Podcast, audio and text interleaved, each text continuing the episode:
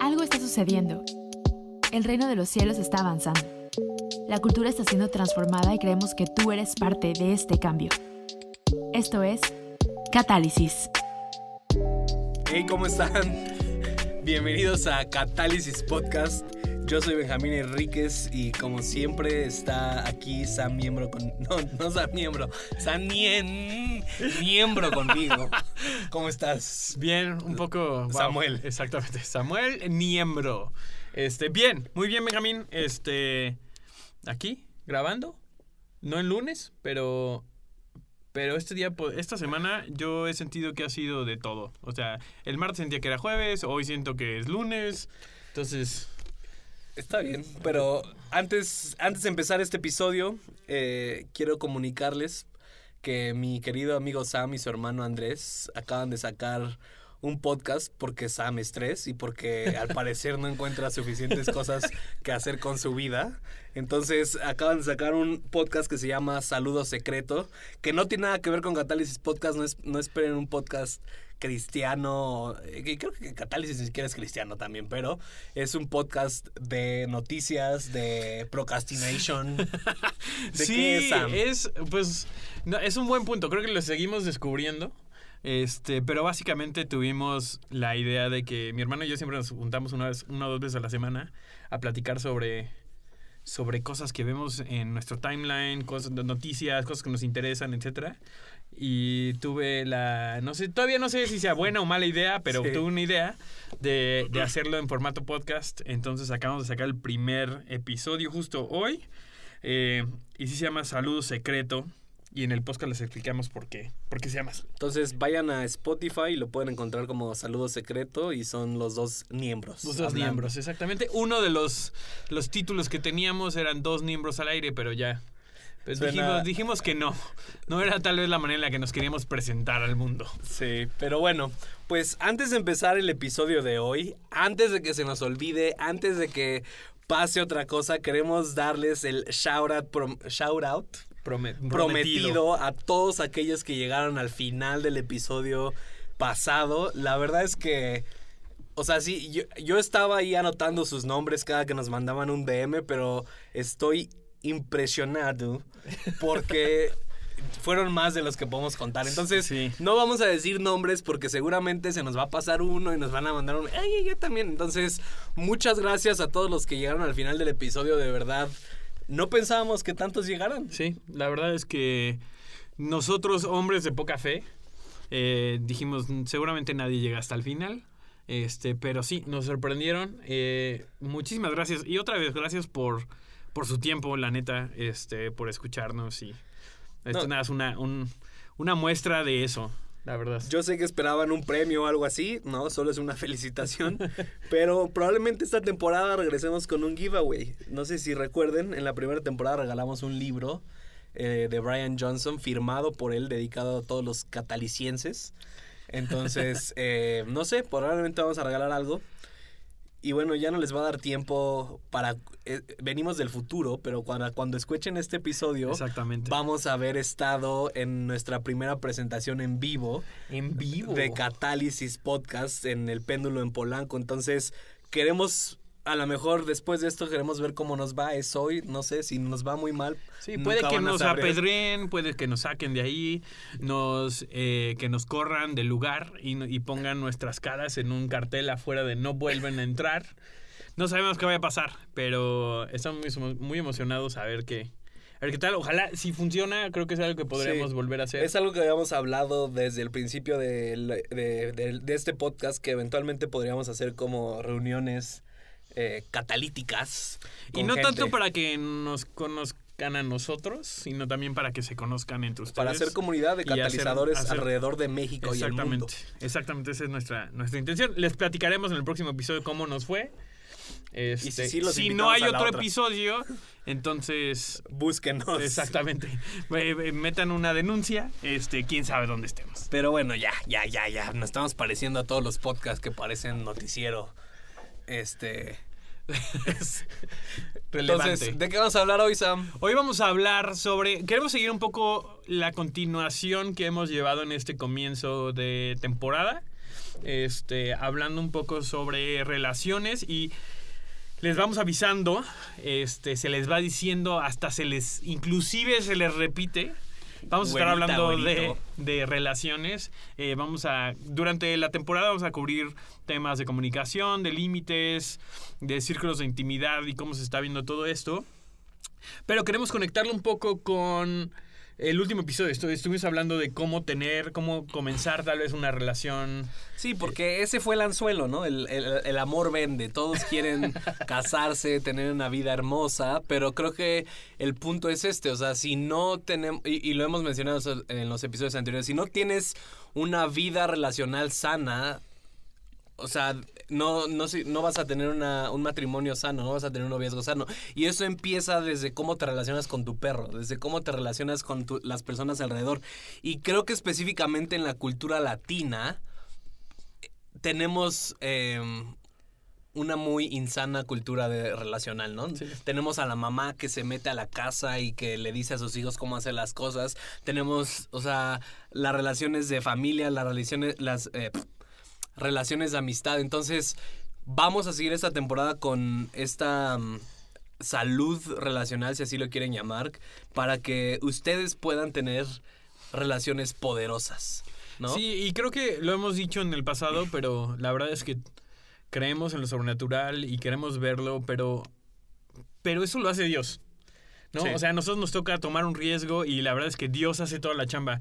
Creo que este es un tema en el cual nos toca a nosotros hacer la chamba. O sea, Dios nos pone, Jesús nos pone el modelo, pero también para nosotros es una, tenemos que hacer tarea. Y más porque dices, porque tenemos una cultura latina que la verdad es que es su pata de palo. Sí. O sea, y no solamente en la iglesia, no solamente en la familia, en la iglesia más, ¿no? O sea, y en general, ¿no? O sea, la gente no, no estamos acostumbrados a, a manejar nuestras relaciones a este nivel. Y un poco lo que queremos hacer es para todos levantarnos un poquito el estándar de lo que es posible, ¿no? En cuanto a, a relaciones. Sí, y, y que a lo mejor eh, no sepan que es posible porque nunca lo han escuchado, ¿no? Exacto. O nunca lo han experimentado. o no- no- Y su estándar es lo que viven y, y- y como dices, ¿no? O sea, creo que incluso en el aspecto religioso, si así lo quieres ver, muchas iglesias no son exitosas, no porque Dios no se mueva, no porque Dios no esté ahí, sino porque no saben cómo llevar relaciones, ¿no? Y entonces tienes a... ah, bueno, ya me callo mejor. tienes a mucha pers- muchas personas impotentes dentro de la iglesia Exacto. que ahorita también les vamos a decir ese término porque no es ningún término sexual, no es un término este de Virilidad. de poder, así como Sí. de entonces, vamos a empezar esto, como les digo, Sam, vamos a hablar de comunicación, de límites, de círculos de intimidad, pero esto se empieza definiendo solo hay de dos. Hay, hay de dos aquí. Hay gente poderosa y hay gente sin poder o gente impotente en las relaciones. Entonces, antes, y, el objetivo de todos nosotros es que tú y yo podemos, podamos llegar a ser personas poderosas en nuestras relaciones. Pero antes de saber cómo se llega a ser una persona poderosa en nuestras relaciones, tenemos que saber cómo se ve una persona impotente, cómo se ve una persona sin poder. Y si no conoces a ninguna, probablemente seas tú. Sí, e- es el momento del podcast donde te pones un casco porque van a empezar a volar pedradas. No son dirigidas a ti, pero tal vez te caen como nos han caído a cada uno de nosotros, porque creo que nadie se salva de que a veces caer en estos, en este tipo de comportamientos, ¿no? Entonces vamos a hablar de lo que es la gente impotente. Y otra vez no tiene que ver, no estamos hablando de un, un- un tema de, de potencia, Sí. este, de, de poderío, ¿no? Tampoco, no estamos hablando de, de control, que eso es algo súper importante. Entonces, una persona impotente es aquella persona que vive en sus relaciones sin responsabilidad. Es decir, la responsabilidad de su vida se la adjudica a todas las personas que están alrededor de ella. Sí. O sea, todo lo que pasa en su vida realmente es no porque algo que ellos puedan hacer, sino todo lo demás, todo lo que pasa en su vida, si son exitosos eh, en sus relaciones o en su trabajo, es porque alguien más decidió que fuera así o no. Sí, y, y la vida les sucede a ellos. Exacto. No tienen agencia alguna para, para vivir su vida de la manera en la que ellos quisieran, sino eh, la vida les pasa por encima. Así son las cosas, las circunstancias están así y no me quedó otra más que vivir de esta manera. Sí, son personas que por, o sea, y, y, y, no lo quiero, no, o sea, no lo tomen a mal, pero son personas que tienen 30, 40 años y siguen diciendo como, es que si mis papás no hubieran hecho esto, no me hubieran tratado de esa forma, entonces sí sería una persona exitosa. O también son los famosos que si no se hubieran lastimado la rodilla, entonces hubieran sido jugadores profesionales de sí. fútbol, ¿no? Porque su mentalidad es, no, o sea, si alguien más hace algo o influye sobre mi vida, entonces yo ya no puedo hacer nada al respecto. Entonces son gente sin poder. ¿Por qué? No porque no hayan tenido un poder al principio, sino porque decidieron entregárselo a personas, a relaciones, a circunstancias, en donde ya no tienen una manera de responder de manera poderosa, no pueden decidir qué hacer ellos, sino que fue decidido por ellos cómo van a responder. ¿No? Y queremos hablar de cómo se puede ver eso. Porque ahorita dices, ay, no sé, no sé qué sea. Ahorita que empecemos a dar ejemplos, te vas a dar cuenta sí. que conoces a muchos.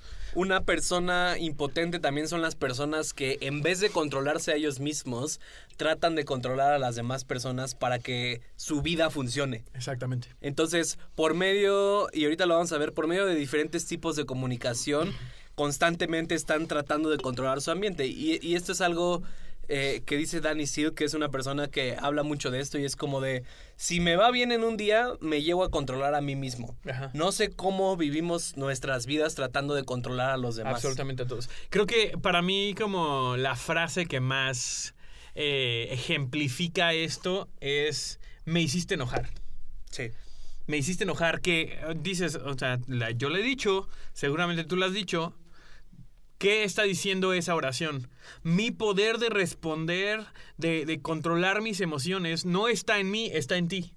Uh -huh. Entonces tú me hiciste enojar, lo cual... Me hiciste enojar. Lo cual está diciendo, yo no tuve nada que ver en esto. Tus acciones me hicieron enojar y por lo tanto estoy respondiendo de esta manera. Sí, o sea, imagínatelo así, es como si, o sea, la gente impotente es personas que le dan un control así de, tele a los demás y es como de apretaste el botón de enojo, entonces ya me hiciste enojar, ya me hiciste sentir de esta forma. Entonces, o sea, la gente impotente, en resumen, son estas personas que viven su vida no tomando responsabilidad por sus acciones, sino por medio de, y ahorita lo vamos a ver, de diferentes maneras de actuar tratan de controlar a las demás personas. O sea, es como de, para que sea exitosa mi vida o para que sea exitosa nuestra relación, tienes que hacer lo que yo te digo. Si no, entonces me vas a hacer enojar. Exactamente. Estaba en ti. O sea, estaba en ti. Yo te, había, yo te avisé que tú eras la persona que tenía el control sobre esto en mi vida y decidiste picar el botón incorrecto. Y es un poco, tú lo pusiste muy bonito, es como un control de tele. Yo pensaría que es como tener los códigos nucleares y en ese momento decir como, chin, ¿tú, tú apretaste el botón. Sí, es como de haz lo que quieras, ¿no? O, o, o, si haces esto, entonces voy a reaccionar de esta forma. ¿Cómo esperabas que reaccionara? ¿No? O, o sea, y, y, sé que a su mente se les vienen muchos ejemplos porque ya lo empiezan a sentir, pero es estas personas impotentes son aquellas que tratan de controlar a los demás por medio del WhatsApp, de que si los dejas en visto, entonces ya no eres su amigo. Y es como de. Neces o sea, es como de tú tienes control de esta amistad por cómo respondes tú. Ajá. Entonces, en, si es como de, oye, ¿nos podemos ver el miércoles? No, no puedo. Ah, pues entonces me voy a conseguir a alguien que sí pueda. Y, y creo que aquí es muy importante la manera en la que ejercitan su impotencia. Es. Porque la impotencia no es que no hagan nada. La impotencia no es que se queden callados. Claro. No, más bien ejercitan el castigo porque. O sea, yo ya no tengo otra opción más que lastimarte. Exacto. Porque tú decidiste hacer eso. ¿No? Entonces, ni modo, pues me hiciste enojar. ¿Qué esperabas que no te gritara? ¿Qué esperabas que no te hiciera sentir menos? Pues tú ve lo que hiciste. Me dejaste en visto. Sí. ¿no? ¿Cómo esperabas que yo reaccionara? Sí. Eh, pero todo el tiempo hay un gancho. Todo el tiempo hay un.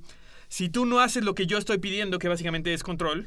Sí si tú no haces la manera en la que yo quiero que te, te, comportes. te, comportes. entonces no me queda de otra más que tratarte de esta manera. Y tú terminas teniendo control sobre mi vida, ¿no? Es como de, o sea, igual y, y esto se puede aplicar en todas las cosas, ¿no? Igual creo que dentro de la paternidad o, o cuando somos papás, o sea, que yo ahorita lo estoy experimentando, gracias a Dios, mi hijo todavía tiene seis meses, todavía no llega a esos momentos de berrinche así, pero es como la mamá que va en el coche, en la camioneta, y los hijos empiezan a gritar y es como si no dejan de gritar, entonces voy a detener el coche. Sí. Entonces, ¿qué está haciendo ahí la mamá? Es, ustedes tienen el control de cómo yo me comporto. Exactamente. Es como de, si no hacen esto, entonces yo voy a tener que hacer esto. ¿Y, ¿Y qué le estás comunicando a tus hijos? ¿O qué le estás comunicando a las personas? Tú tienes el control de cómo yo me comporto. Y entonces esos, eh, o sea, esos son niños que crecen sabiendo que su mamá es impotente y a lo mejor no es, como le decíamos, no es conscientemente, pero es porque así lo hemos aprendido, ¿no? Eh, ¿Y qué es lo que realmente quisiéramos decir o queremos decir o queremos... ¿Cuál es la situación en la que queremos estar? Es queremos controlar lo que está dentro. Queremos, o sea, controlaríamos nuestras respuestas y queremos comunicar lo que está pasando dentro de nosotros, pero no sabemos cómo hacerlo tal vez, o no sabemos que es válido, o no pensamos que la gente nos va a escuchar, o no creemos, no voy a recibir lo que quiero si realmente comunico lo que está pasando dentro. Entonces, utilizamos una gama de maneras de comunicarnos para, para controlar y manipular a la gente, para conseguir las cosas que yo quiero. ¿Y cómo lo hacemos? O sea, hay tres formas en que la gente impotente se comunica. La primera es de manera agresiva. Y imagínense a un T-Rex, ¿no? O sea, imagínense un T-Rex ese de Jurassic Park con los típicos T-Rex que salen en las películas. Es como de... Es una persona que solamente grita y trata de imponerse o tomar control sobre los demás por medio de la intimidación. Y tiene unos bracitos Y chiquitos. tiene unos bracitos y solo... o sea, una persona impotente que comunica de manera agresiva es... Trata de imponer lo que quiere o lo que siente a las personas por medio de la intimidación, diciéndoles como tú, o sea, es, es esa persona que en una relación de matrimonio eh, o en una relación de noviazgo, es esa persona que apenas le tocas esos botoncitos así como de, oye, ¿por qué hiciste eso? No, yo no hice eso, ¿qué te pasa? Y tú ¿Por eres la qué? que... Sí, ¿por qué Entonces, me- son la que te voltea la tortilla luego, luego, cuando ni siquiera saben qué es lo que está pasando dentro de ellos, ¿no? Sí, que, que generalmente lo que estás tratando de hacer es eh, rebotar la responsabilidad de la otra persona. Exacto. Entonces, si yo grito lo suficiente, la persona va a dejar de hablar de mí y va a empezar a hablar de ellos, cuando en realidad la responsabilidad es mía. ¿No? O sea, las acciones que yo estoy haciendo, una persona quiere hablar de mis acciones y lo rebotan. Y, y, y no solamente eso, es gente que creo, bueno, esto creo que aplica en general a la gente impotente que, que cada vez, o sea, nunca hay borrón y cuenta nueva. Siempre, siempre se cargan los, los errores Sí. del pasado. Entonces, en cuanto le, le dices, oye, ¿por qué me hiciste sentir? Ah, pero tú la última vez que hiciste Sí. esto me hiciste sentir así. Entonces, lo único que estás haciendo es, no puedo tomar responsabilidad con lo que está pasando, con mis acciones, con la manera en la que otra persona me está experimentando. Y lo quiero, lo quiero disfrazar o quiero cambiar la atención a través de ser la persona ver más intimidante más. del cuarto. Que puede llegar a ser a través de. Porque no siempre es a través de volumen. O sea, no siempre es gritando, Lastimar. pero gritando es una muy, muy buena, ¿no? Pero por ejemplo, es el, es el papá que no se enoja, pero cuando se enoja, Sí. ¿no? Y entonces todo el mundo vive en, en temor de que, de que él accione sobre eso O ella. o, e- o ella, ¿no? Este. Y es intimidación. No tiene que verse como gritar, no tiene que verse como violencia física, aunque puede llegar e- hasta esos, esos grados. Este, pero más bien es mantengo a todos los demás controlados a través del temor de mi intimidación o de mi castigo. ¿Por qué? Porque no estoy no estoy conectado con cómo me siento yo o estoy avergonzado de cómo me siento yo y soy incapaz de ser vulnerable y decirte esto es lo que está pasando dentro de mí por, y, y lo cambio por el problema aquí no soy yo, el problema aquí siempre vas a ser tú. Exactamente. ¿No? Entonces, eh, y, y la segunda forma en que comunica la gente impotente es de manera pasiva. Sí, piensa en una ovejita que le pasa absolutamente todo a, a la pobre oveja. Entonces, una persona, o sea, tenemos al T-Rex, que es la persona que siempre ataca y dice la culpa es tuya, y es una manera impotente. Tan- o sea, y, y generalmente pensamos que la gente pasiva no es gente impotente, sino es gente pobrecita. Es, Sí. es, es esta persona así como de cuando le dices, oye, este... ¿A dónde quieres ir a.? O sea, vamos a decir los novios, ¿no? La, la chava y el chavo y le dice, oye, ¿a dónde quieres ir a cenar? No, pues a donde tú quieras, no, yo no, yo no. Bueno, vamos al McDonald's. Ah, pues sí, pues siempre vamos a donde tú quieres, nunca, nunca me pides a mi opinión de dónde vamos, ¿no? O sea, la gente pasiva, la pasiva es esta, esta persona que siempre se hace la víctima. La víctima, exactamente. Que, a ver, otra vez, eh, generas lo mismo, generas, generas un ambiente de control. ¿Por qué? Porque las herramientas son diferentes. La primera utiliza la intimidación, la segunda utiliza el que te haga sentir Lástima. mal, la lástima. O la lástima, o sea, de decir como pobrecita, no puedo hacer que se sienta yo, porque yo soy responsable de cómo la estoy Sí. haciendo sentir, ¿no? Entonces, te, te da la, la responsabilidad de cómo se siente la persona a través de eso y espera que te sientas mal por ella para accionar como, como ellos quieren. Y a ver, yo he visto nuestros datos de Spotify y, y sé que la mayoría de la gente que nos escucha es eh, eh, eh, jovial, ¿no? Es, no sé si hay mamás que nos escuchen aquí. Voy a, voy a hablar de las seguramente mamás. sí, seguramente sí. Voy a hablar de las mamás, pero creo que creo que y, y- y creo que en la cultura latina por por muchas cosas que no vamos a hablar de ellas porque si no nos desviamos del tema, pero creo que la mayoría de las, o sea, muchas mamás en la cultura latina son súper impotentes y lo hacen de manera pasiva. Es- Pero digo, es. Sí, otra vez, sin meternos mucho en el tema, es muy fácil de ver el por qué por los roles Sí, que tenemos. Exacto. ¿no? Pero entonces, el, el problema de esto es que todos necesitamos conseguir ciertas cosas en nuestra comunicación y en nuestras relaciones para que podamos coexistir bien. El problema es que utilizamos estas herramientas que no están bien, que... ¿Cómo ponerlo? Son efectivas. Si no, no las usaríamos. Sí. Pero, No, es pero, pero al, al costo de qué? Exacto, entonces tienes a la mamá que está con su hijo que, que se va, va a salir, ¿no? Y en vez de decirle, no quiero que salgas porque me siento sola, es como de, pues vete con tus amigos, yo soy la que te di la vida, desgraciado, Sí, ¿no? sí, sí, o es como de, nadie piensa en mí, yo siempre estoy recogiendo y yo siempre soy la sí, que... sí, sí. ¿Por qué? Y entonces, ¿qué es lo que hace? Es como de, ay, pobre de mi mamá, tiene razón, ¿no? Es como de, me voy a quedar, pero en realidad, ¿qué está pasando dentro de ella? Es como, me siento abandonada, me siento sola, pero o no... tengo miedo de que salgas porque no confío en la gente. O sea, hay una infinidad de, de razones por las que podemos caer en esto, pero el chiste es, estoy utilizando algo que realmente no habla de cómo me siento para, que, para controlar tus sentimientos, tus acciones, la manera en la que respondes, ¿no? Y el problema es que a veces, bueno, con, to- con ninguna de estas es 100% efectivo. No, ¿no? Es, que creo que la persona impotente es incapaz, consciente o inconscientemente, de conectar con sus emociones y siempre trata de controlar las emociones de los demás. Cómo yo te quiero hacer sentir. Entonces, el T-Rex te quiere hacer sentir menos, quiere que te calles para que entonces se haga lo que él dice o lo que ella dice. Exactamente. El, el borreguito, la persona impotente pasiva, quiere hacerte sentir culpable, quiere hacerte sentir eh, que eres una persona mala para que entonces hagas lo que yo digo, Exactamente. ¿no? Y entonces, y al final tenemos a- el mix, tenemos la persona pasivo-agresiva, ¿no? Re- re- re- Remix. El, el, el Rex oveja, Rex Oveja. ¿no? O sea, El Rex oveja, el re- para, para la manera en la que lo veo, el Rex es una oveja hasta que le das la vuelta. Hasta que le das la espalda, que entonces Sí. se convierte en T-Rex. sí. ¿No? Es el que avienta la piedra y cuando volteas a verlo, se esconde, se esconde detrás de la ovejita. Sí, o sea, creo que, o sea, la manera pasivo-agresiva de comunicar creo que se puede ver de muchas formas. Y es como tú dices, es esta persona que cuando estás enfrente de ella es como, no, sí, lo que tú quieras, sí, vamos a hacerlo. Pero cuando estás detrás, habla mal de ti. Sí. O, o- o- o- ataca lo que has dicho. Y una persona pasivo-agresiva nunca puede hablar las cosas de frente. Sí, y entonces lo que hace es hacer cosas que aluden a lo que quiere hablar, ¿no? Para que tú caches y como lo que está tratando de decir, pero cuando le, le preguntas, lo confrontas, no, no, no, todo bien. Sí. Todo bien, ¿no? O sea, ay, wow, no, sí, al hijo del pastor seguramente le va muy bien, ¿verdad?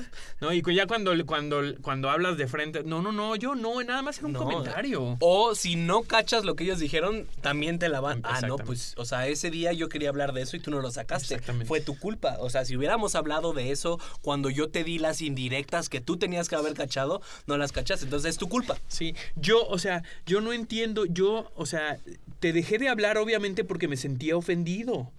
Y, y- Sí, y- tú, tú no me hiciste Tú nada. nunca te acercaste a hablar conmigo. ¿Por qué no? Claramente porque no te interesa esta relación. Entonces, ¿Verdad? pone, no te interesa, Sí. eres entonces te, y- te pone, pone palabras en tu boca, asume cosas, ¿no? O sea, el pasivo agresivo no quiere, sí quiere hablar, pero no quiere verse expuesto en una confrontación.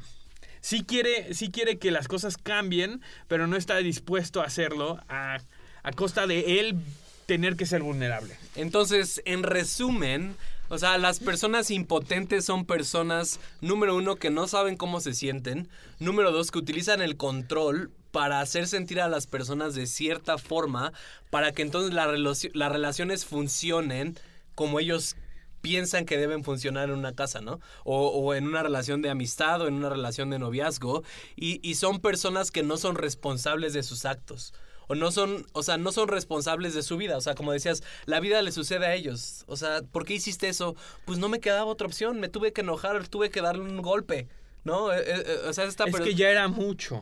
o sea, esta- son estas personas que viven sin responsabilidad. O sea, cuando tú los confrontas acerca de sus actos, no pueden. O, o- es esta persona que le preguntas, oye, nos vemos la próxima semana a las 7 de la noche.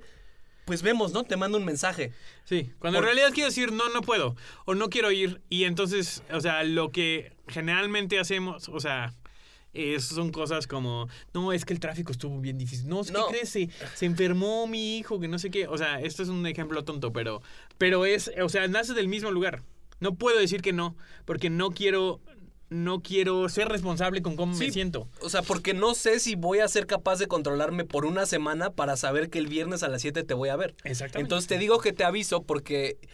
Y eso me cuesta mucho trabajo porque yo soy un 7 y tiendo a hacer eso, pero, o sea, creo que a toda la gente le pasa, es como, no te puedo decir que... es- Y es como decía Jesús, ¿no? Que tú sí sea sí, que tú no sea no. Esas es relaciones poderosas 1.1. O sea, no te puedo decir que sí te voy a ver el viernes a las 7 porque no tengo responsabilidad de mí mismo. Y si sale algo mejor el viernes a las 6, entonces te voy a avisar, oye, no puedo, ¿qué crees? Me salió algo. O no quiero ir y no quiero decirte que no, porque entonces no quiero lidiar con, con eso. ¿Cómo te hice sentir? Con cómo te hice sentir. Entonces hago responsable al tráfico de mi.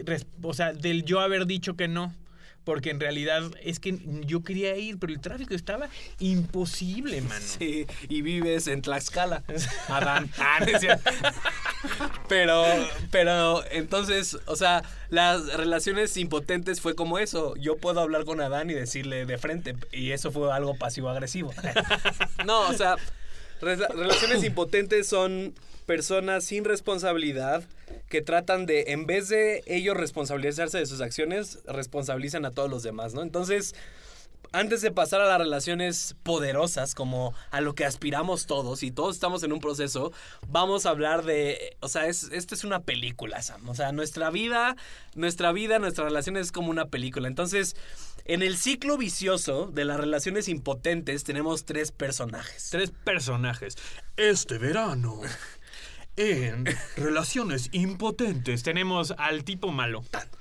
¿No? El tipo, el, el tipo malo es, es aquella persona que nos. no- es la vida que nos pasa. Es la persona que define todo lo que hacemos. La que, la que nos oprime, la que nos hace decir que no cuando queríamos decir que sí. La Tu que jefe, nos hace enojarnos. tu mamá, Sí, tu, El tu esposa, eh, tu novia, tu. quien sea. Este, que es básicamente aquella persona a la que generalmente no puedes controlar, sí. ¿no? Y a la con la cual no puedes ser responsable. Que entonces está haciendo que tú tomes ciertas decisiones las cuales. Realmente tal vez estás tomando tú, pero no te quiere. O sea, es la, es la persona que se lleva la responsabilidad de las acciones que yo estoy tomando. Y luego tenemos a la víctima. A la víctima. La víctima es la persona que le pasa la vida, que el tipo malo siempre está diciéndole de cosas, que el tipo malo siempre está eh, haciéndole que, o sea, malas cosas o es siempre. que no vas a ver lo que me hizo mi jefe esta semana. Yo no me puedo salir de ahí, pero ve lo que me hicieron. Entonces lo único que me quedó fue X, ¿no? Y después tenemos al Salvador, no como. Jesús. O sea, tenemos a la persona que también no sabe qué hacer con su vida, entonces siempre piensa que se El tiene John que estar Wick. metiendo en la vida de los demás y siempre tiene que estar salvando a la gente. ejemplo, que yo sé que o todos han vivido o todos han sabido en su familia, que es, tenemos al tipo malo, el hermano. El hermano irresponsable que no ha hecho nada de su vida porque iba a ser futbolista y se lastimó la rodilla, entonces ahora tiene 35 años y vive con su mamá jugando videojuegos todo el día. Entonces, este No tenemos nada en contra de los videojuegos. entonces el tipo malo le va y le dice a la víctima, que es su hermano menor, que tiene un buen trabajo, que gana bien y que es responsable de su vida, pero es una víctima porque el tipo malo siempre le pide dinero. Y entonces tenemos esta situación donde el hermano de 35 años que vive en el sótano jugando videojuegos le pide 20 mil pesos a su hermano, ¿no? Y le dice, oye, ayúdame con 20 mil pesos porque no tengo cómo pagar mis cuentas y la tarjeta de crédito está bien endeudada. Me marcan los domingos a las 7 de la mañana. Y entonces eh, constantemente le está pidiendo dinero a la víctima. Y entonces ya lleva como cinco veces que le pide dinero y, no le, y le presta y no se lo paga, ¿no? Entonces cuando llega y le, y le va a cobrar, llega El Salvador, que es la mamá, ¿no? Y, y que es la mamá que llega con el tipo mal, o sea, con la víctima y le dice como de, oye, ¿qué te pasa? ¿Por qué no le prestas a tu hermano? ¿Qué no ves que él iba a ser futbolista y, y se lastimó y entonces Dios no quiera que no sé qué tanto? Entonces hace sentir mal a la víctima para que entonces el tipo malo salga ganando, Exactamente. ¿no? Y entonces ese es un ejemplo. Y, y creo que, a ver, tan sencillo como los roles se revierten. sí, O sea, porque siempre la víctima puede ser el malo o el malo convertirse en la víctima. Sí. O sea, es- No, son roles en los que estamos jugando constantemente y nos estamos cambiando una y otra vez. Y también el Salvador que que lo que gana es él sentirse poderoso al controlar la vida de otras personas sin hacerse el responsable de las cosas que están pasando dentro de él. así es. No puedo, es que ve, estoy arreglando el problema entre tus hermanos. Sí, ¿No? ¿no? Todos me piden a mí que haga las cosas, ¿no? Oye, y, y- y, o sea, ese es un ejemplo, y yo sé que hay, o sea, solo piensen eh, en estos tres papeles y cómo los estás manejando en tu vida, o normalmente tú qué eres. Normalmente tú eres el tipo malo, normalmente tú eres la víctima, o normalmente tú eres el salvador que arregla la vida de los demás, y que luego el salvador, cuando llega y arregla la- los problemas de los demás, se vuelve la víctima, porque nadie piensa en mí, yo constantemente estoy eh, ayudando a los demás y nadie me pregunta ni siquiera cómo estoy y bla, bla, bla. Entonces, y, y son, son roles que lo Casos que, de la lo vida que real. tienen en común es que nadie quiere tomar responsabilidad acerca de lo que realmente está pasando dentro de ellos. ¿No? Que es la- las cosas que realmente deberíamos estar hablando y que no las hablamos. ¿No? Y, y, digo, lo hemos hablado mucho, pero es nuestra sociedad existe así. Y, y no, no solamente a nivel familiar, o sea, el presidente, los, los, los gobernadores, o sea, los, todo mundo vive así, vive de manera no poderosa. Esa es la, la cultura predominante que tenemos. Cada vez creo que hay más recursos y cada vez logramos eh, encontrar estos lugares, de, estos espacios en donde podemos empezar a hablar de estas cosas, pero en realidad no es una cultura que prevalezca, No. en, eh, por lo menos en México, en, en nuestra cultura normal. Sí, entonces, no sé si tú seas el tipo malo, la víctima del Salvador, pero, o sea, como decías, la esencia de toda ese- de esta dinámica de relaciones, nadie toma responsabilidad y todos le echan la culpa y se echan la bolita, ¿no? Entonces, Y, y también en cuanto a la comunicación, identifica cuál ha sido o cuál es tu manera más común de, de, de responder a un conflicto, de responder a una necesidad que tienes. Es, vas a gritar, porque también esa es otra, creo que pasa mucho. Que el pasivo agresivo se aguanta las cosas hasta el momento en el que me sacó el tapón. ya, ya. Es que ya era mucho. sí. ¿No? Entonces, ¿cuál estás utilizando? ¿Estás brincando al conflicto porque entre, si, entre más rápido muerdas tú, los demás se van a hacer hacia atrás? ¿O te quedas a, es que ve todo lo que me está pasando? ¿O, o eres el, el, el T-Rex oveja? El tex oveja. Sí. Entonces, vamos a pasar a la gente poderosa, ¿no? ¿Qué es una, ¿Quién es una persona poderosa? Pero antes de hacerlo, o sea, tocaste este tema, Sam, que, que quiero que abordemos y es, o sea, todo esto que estamos hablando tiene que ver con comunicación. Tiene que ver con que nosotros podamos ser personas, ya sea impotentes o poderosas, para comunicar las cosas. Pero antes de cualquier otra cosa, tenemos que entender qué es la comunicación y para qué es la comunicación. ¿Por qué? Porque creo que la mayoría de la gente o nuestra cultura piensa que la comunicación es para convencer a alguien más de que yo tengo razón. Exactamente. O para estar de acuerdo, ¿no? Entonces, la mayoría de nuestras interacciones día a día en nuestras relaciones es yo te estoy comunicando las cosas para que veas que yo tengo razón o yo te estoy comunicando las cosas para que podamos estar de acuerdo. O para que te des cuenta que tú estás mal, ni siquiera que yo tengo razón. Entonces, y, y por eso nuestra relación está tan mal, porque el objetivo de la comunicación es entendernos. Ese es el verdadero pueda- objetivo de la comunicación. que yo te pueda entender a ti y que tú me puedas entender a mí. No necesariamente vamos a estar de acuerdo y nunca se trata de quién está bien y quién está mal. Exacto. Entonces, ese debe ser el punto de partida de las relaciones poderosas y de la gente poderosa. Yo no estoy comunicando las cosas para decir, tú estás mal, Sam. Yo solo Que- quiero que- decir que que, esa estás es la bien". dinámica de la comunicación impotente. O sea, la comunicación impotente siempre hay alguien que pierde. Exacto. ¿no? Y, y creo que, o sea, piénsalo así. O sea, vas a pedir, vas a pedir un aumento, vas a, confrontar a alguien por un trabajo que no hizo bien, le vas a, vas a hablar con un amigo para, para decirle cómo, cómo te sentiste o no.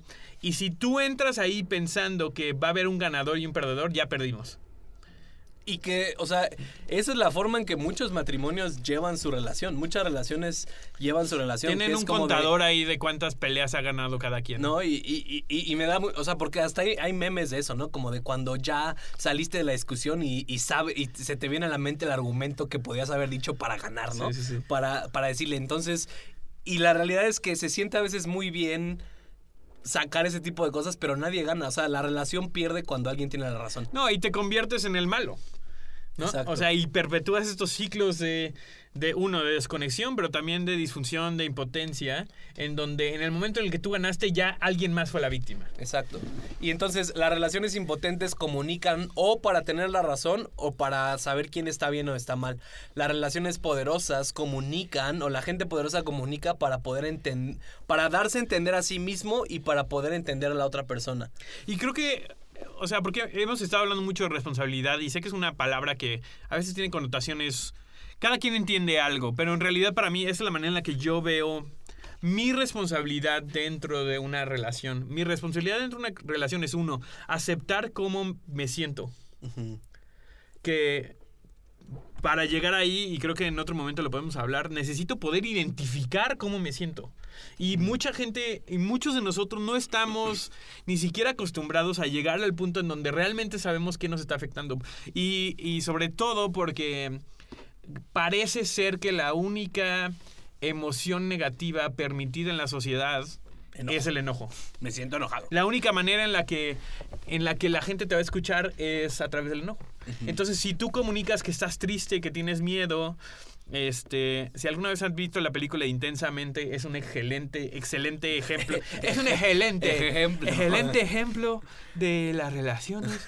Este, es súper bueno, pero ni siquiera llegamos No, pero a ese está mal. nivel. O, o sea, porque creo que muchos de nosotros nos comunicamos como niños. O sea, está bien que un niño de 5 años solo conozca cuatro emociones. Pero, ¿no? pero ni siquiera, a veces, a veces o, o estás no, o sea, o estás enojado o estás no enojado. Sí. Son los dos switches que la gente Sí. tiene. O sea, ni siquiera, o sea, no podemos adentrar y, y si lo quieren buscar, en serio, hay una cosa que le llaman como eh, la rueda de las emociones, que son las vamos emociones básicas. compartir. Son las emociones básicas y luego se van haciendo cada vez más complejas. Y Porque son dentro. como 67 emociones que puedes sentir, ¿no? Exactamente. ¿Cuántos sabíamos eso? ¿No? O sea, porque dentro de enojado puede haber una gama de. O sea, puedes estar enojado porque estás decepcionado en alguien. Frustrado, impotente, eh, decepcionado. Todo eso cae dentro de enojado, pero a veces ni siquiera podemos. Ni siquiera lo podemos identificar en nuestra. En, en nuestra vida, porque, a ver, porque no nos han enseñado cómo hacerlo. O porque la- en los ambientes en donde, donde estamos no tienen un valor porque tú te expreses tus emociones. Claro. Solamente porque hagas o resuelvas y que tal vez salga un ganador de eso. Así de resuelvan su, su conflicto, no importa quién gane o quién pierda. Sí. ¿No? Entonces yo creo que vamos a hablar de esto en el próximo episodio para que aprendamos cómo comunicar, para, pero primero saber cómo te sientes. Pero entonces, regresando de esa rotonda, la gente poderosa es gente que se hace responsable por sus actos. O sea, es gente que la única persona que quiere controlar es a sí misma. Exacto. O sea, una, una persona poderosa es yo soy responsable por cómo actúo, por cómo me comunico y por lo que hago. O sea, e- eso y ya. O sea, como tú te comportes, como tú decidas hacer las cosas, no va a influir en cómo yo me comporto. Una persona poderosa se despierta con la meta de con- controlarse a sí mismo.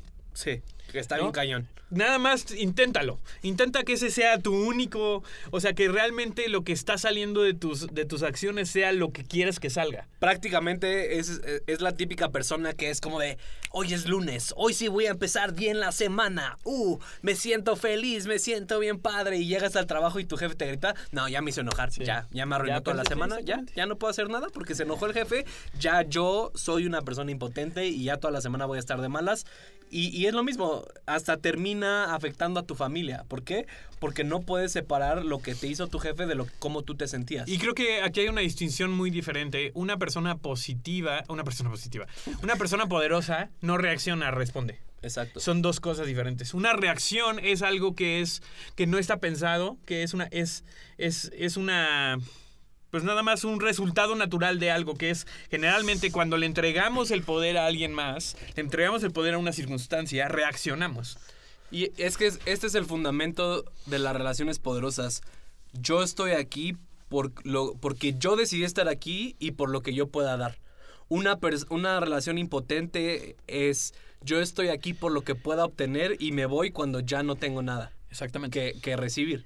Entonces, eh, eh, en primera de Juan Primero de Juan. 4.19 está la, la base, o sea, eh, porque esto lo habla la Biblia, esto Jesús lo aplicaba, eh, o sea, este es Dios. Entonces, en primera de Juan 4.19 le habla la esencia de lo que son las relaciones poderosas. Y le voy a decir, lo voy a leer desde el 18 porque es muy bueno. Dice, en esa clase de amor no hay temor, porque el amor, el amor perfecto expulsa todo temor. Si tenemos miedo es por, por temor al castigo. Y esto muestra que no hemos experimentado plenamente el perfecto amor de Dios. Nos amamos unos a otros porque Él nos amó primero. ¿Qué establece? O sea, porque lo conocemos, todos conocemos de, ay, sí, lo amamos porque él nos amó primero.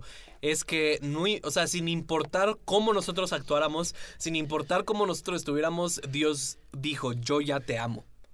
Entonces, Y, y que creo que a veces no es, es digo, esto pasa en muchas cosas y lo veo mucho sobre todo en, en la confianza, que es yo no voy a confiar en, en él hasta que me lo pruebe. Exacto. Y pasa muchas veces esto que decimos, yo no voy a amarlo hasta casi casi que me diga, que, o sea, que yo sepa que se va a comportar como yo quiero que se comporte, cuando en realidad control. eso que está, que está haciendo, le estoy dejando a la otra persona mi capacidad de amarlo.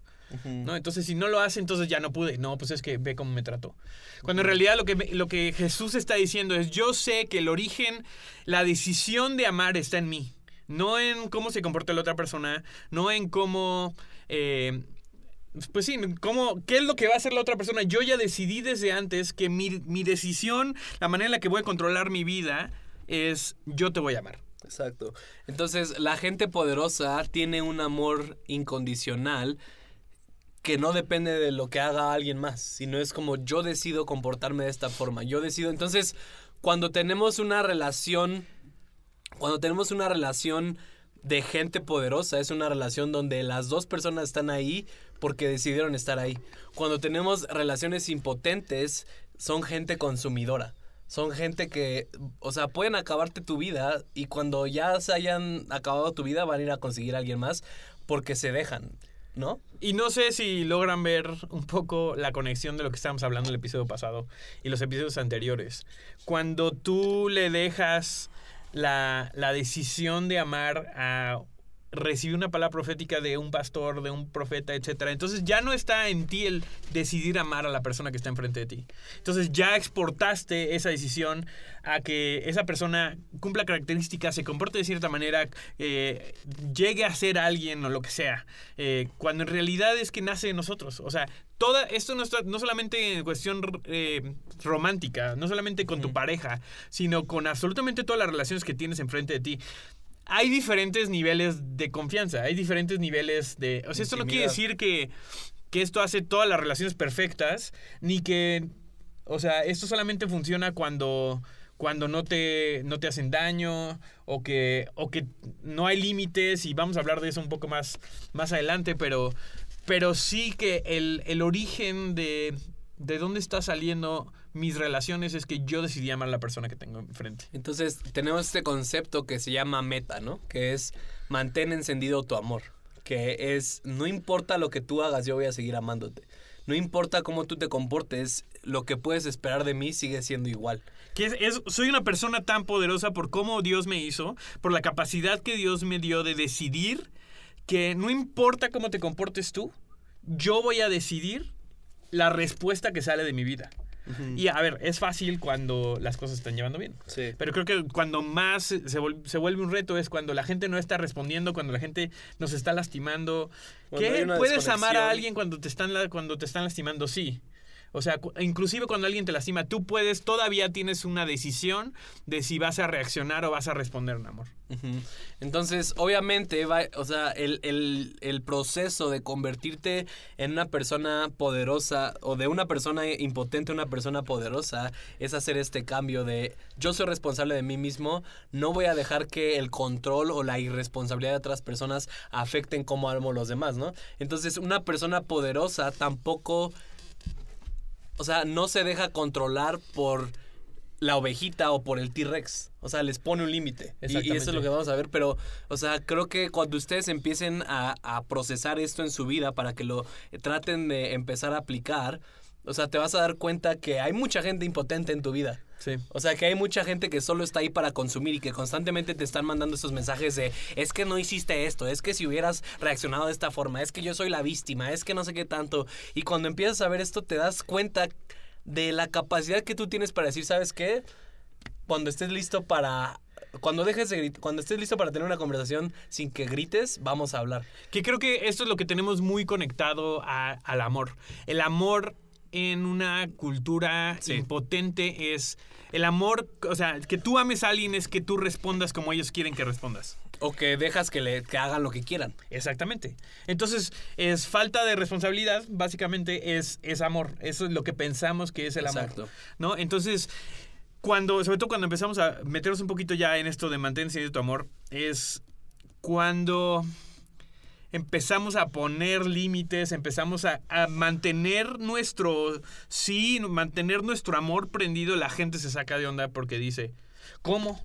Un- o sea, una persona impotente Si es como... realmente me amas, entonces no harías eso. Exacto. ¿no? Entonces siempre hay una, una hay un condicional y esto es un tema que es imposible de hablar de esto sin eventualmente hablar de límites y vamos a hablar de eso también. Entonces, considéralo como, como una pequeña serie de la cual vamos a estar hablando de varias cosas. Pero, o sea, un ejemplo que a mí me encanta que de una amiga que, que le pasó es como de, tenía un hermano que era drogadicto, que, que estaba mal y lo que sea, y entonces el hermano una vez le pidió su tarjeta de crédito, ¿no? Para hacer una compra. Entonces, la hermana, pues es tu hermano, confías en él, es- o sea, es familia, le dio su tarjeta de crédito para hacer esta compra, y meses después se dio cuenta que no solo había, había hecho esa compra, sino ya llevaba un buen de compras hechas durante los meses. Entonces... Wow. ¿Qué fue lo que hizo? Le dijo, ¿sabes qué? Dame la tarjeta de crédito. Eh, voy a cambiar mi tarjeta y ya no vas a tener acceso a eso. Y el hermano le empezó a decir, pero ¿cómo? Si ves que estoy mal, si me amaras, bla, bla. Le dijo, o sea, te sigo amando, pero ya no vas a tener acceso a eso que tenías porque veo que no puedes manejar la confianza que yo te estoy dando. Exactamente. Y Eh, eh, te hace te hace responsable al grado de poder cambiar cosas en una relación para que tú puedas seguir teniendo la capacidad de amar a alguien. Porque eventualmente, a ver, si alguien, si alguien te está haciendo daño, eventualmente lo que quieres hacer es desconectarte. Y lo que el reto de esto es no voy- no me voy a desconectar, no voy a dejar de amarte, pero tal vez yo tengo que cambiar cosas para que puedas seguir amándote como yo quiero amarte. ¿no? O sea, como yo quiero amarte no en el sentido de, de una manera de manipulación, sino yo sé lo que yo sé cuál es mi límite, ¿no? Eventualmente llegas a un punto en donde dices, ya no si seguimos así, yo no me está lastimando demasiado y tú no estás cambiando. Y vamos a otra vez, no me quiero meter al tema de límites, pero es O sea, casi pero- imposible Pero, para es mí. el punto, es que, o sea, mucha gente, o sea, muchos de nosotros, me incluyo a mí, o sea, llevamos aplicando esto por años en nuestras vidas y a veces todavía me encuentro en relaciones impotentes y es como de, ah, ¿por qué? Porque es tan fácil hacerse la víctima. Víctima. víctima. Esta es la Es nueva. nueva. O sea, es tan fácil hacerte la víctima, es tan fácil caer en esta dinámica de control de pasivo-agresividad, de no comunicar realmente cómo te sientes y, y- y se perpetúa. O sea, ustedes, y, para terminar, o sea, piensen en su familia, en sus amistades, en su trabajo, qué tipo de relaciones están teniendo, si realmente son poderosos, si realmente ustedes tienen control. Y, y ya para la próxima, la próxima episodio vamos a, vamos a seguir con esto de cómo lidiar cuando yo soy una persona poderosa y tengo en el trabajo una persona impotente. ¿No? Exactamente. ¿Cómo le voy a comunicar, oye, yo me siento de esta forma y, y necesito que cambies, ¿no? Exacto. Creo que es. Ay, es tan. Es uno de los retos más grandes que tenemos, creo yo. El poder realmente vivir en relaciones poderosas. Porque tenemos que desaprender muchas mañas que tenemos. Sí. ¿No? O sea, y es, es constantemente estarnos checando y decir. ¿Qué estoy tratando de hacer aquí? O sea, ¿cuál es mi herramienta? ¿Cuál es la herramienta en mi baticinturón que más utilizo? ¿No? Sí. O sea, es la manipulación, es hacerme sentir la víctima, es, o sea, es, Si es la agresividad, eso, es el entonces- gritar, es el, es el, el comentario pasivo-agresivo, es el mandarle indirectas. Si estamos utilizando esto, no te preocupes, no eres el único, pero hay algo mejor. Sí. Eh, y Dios quiere... y vale la pena. Exactamente, o sea, eh, caemos en el engaño de exportar nuestro control a otra persona.